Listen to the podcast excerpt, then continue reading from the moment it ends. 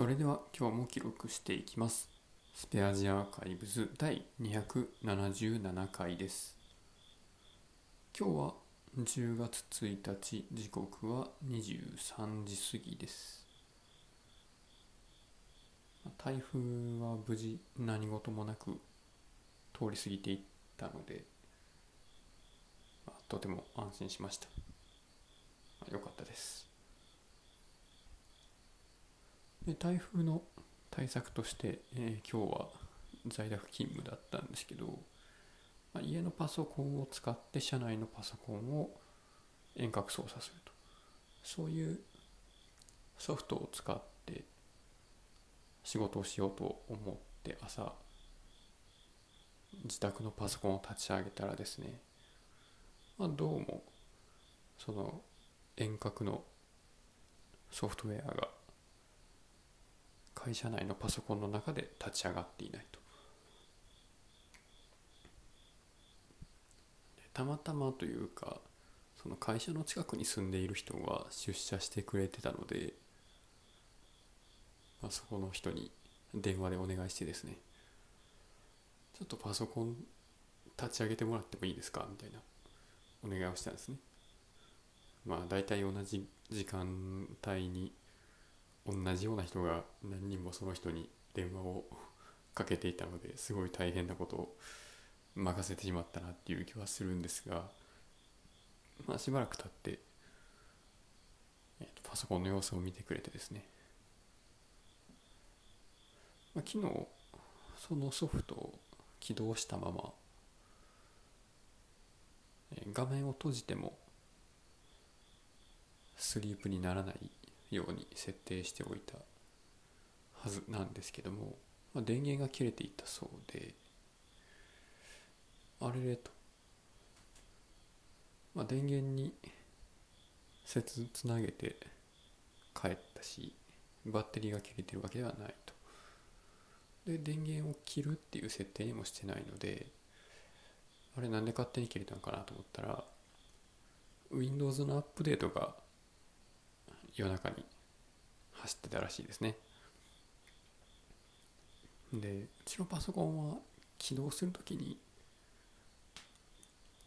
ディスクに暗号化をかけているっていう都合上パスワードが必要なんですけどアップデートの時の再起動では自動でそのパスワードを入れられないのでその段階で止まっていたようです。でそこから遠隔で会社のパソコンに入ってやっと仕事ができるようになったっていうもうどこがリモートやねんって感じの 会社にお留守番の人がいないと在宅勤務できないんかいっていうそんな状態だったんですけど。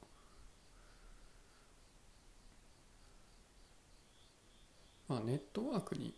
つながっているコンピューターに対して電源を起動させる指示を送るような Wake on Run っていうそういう仕組みがあるらしいんですね。でこれがあったら、まあ、そういうパスワード入力しないといけないとかっていうあの障壁はあるんですけど、まあ、在宅勤務の人は家のパソコンからでも、ま社内にアクセスできるのであればあの共有パソコンの電源を入れることができたりとか、まあ、割と便利なことができるような気はするんですが、まあ、僕らに便利なことって犯罪者にとっても便利なんですよね。この Wake on Run の機能を悪用してネットワークにつながってる。けども電源の入ってないパソコンを次々と起動させてそのコンピューターの中に、自身のコピーを作ってですねそのパソコンの中で起動してデータを暗号化させるようなランサムウェアっていうランサムウェアの種類があるらしいです。本当なんかいろいろよく考えるなと思うんですけどこういうウイルスの動きっていうのがある意味バグ技というか裏技をいくつもつなげてで、まあ、被害者の方をですねもうはめ技で殺すみたいなそういうコンボを決めるみたいな感じのことをやってきてるんですけど、まあ、それに対してその裏技をいかに発動させないかっていう発動条件を、まあ、満たさないように、まあ、環境を整えていくっていうようなことが必要になってくるんですけど、結構なんか調べていくと面白いですよね。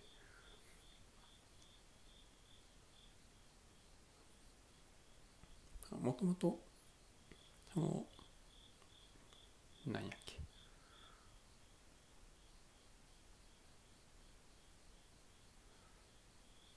情報情報セキュリティマネジメントは去年取ってて、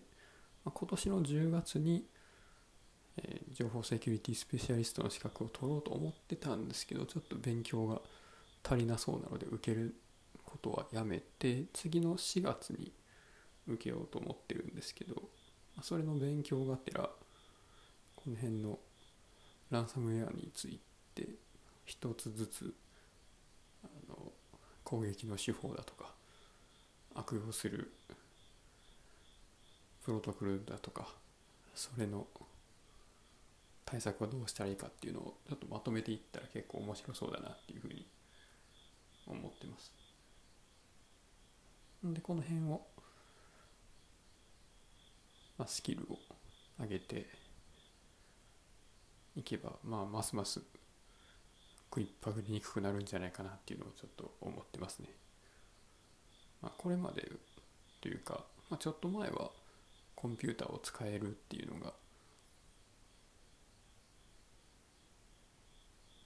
まあ、どこでも使えるスキルの一つでありでそれがさらにコンピューターをうまく使うっていうのが、まあ、さらになんというかまあまあスキルになってたわけなんですけどだんだんそういうコンピューターをうまく使うっていうことが当たり前になった時にコンピューターがそこに正しく動いているっていう前提が必要になってくるんですね。でその前提を満たし続けるための技術としてコンピューターを安全に使う安全な環境に置くっていうそういうセキュリティ面でのスキルが必要になってきてるっていうのが今の時代かなと思います。まあ、一旦そうなってくるとそれはまあそれをベースにさらに何か発展していくのでここでそのセキュリティの知識と経験を積んでいくっていうのは、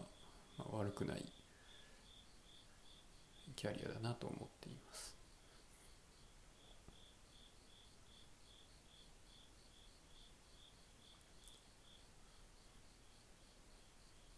まあね、そういうふうにキャリアを積もうと思った時に自分の所属している会社が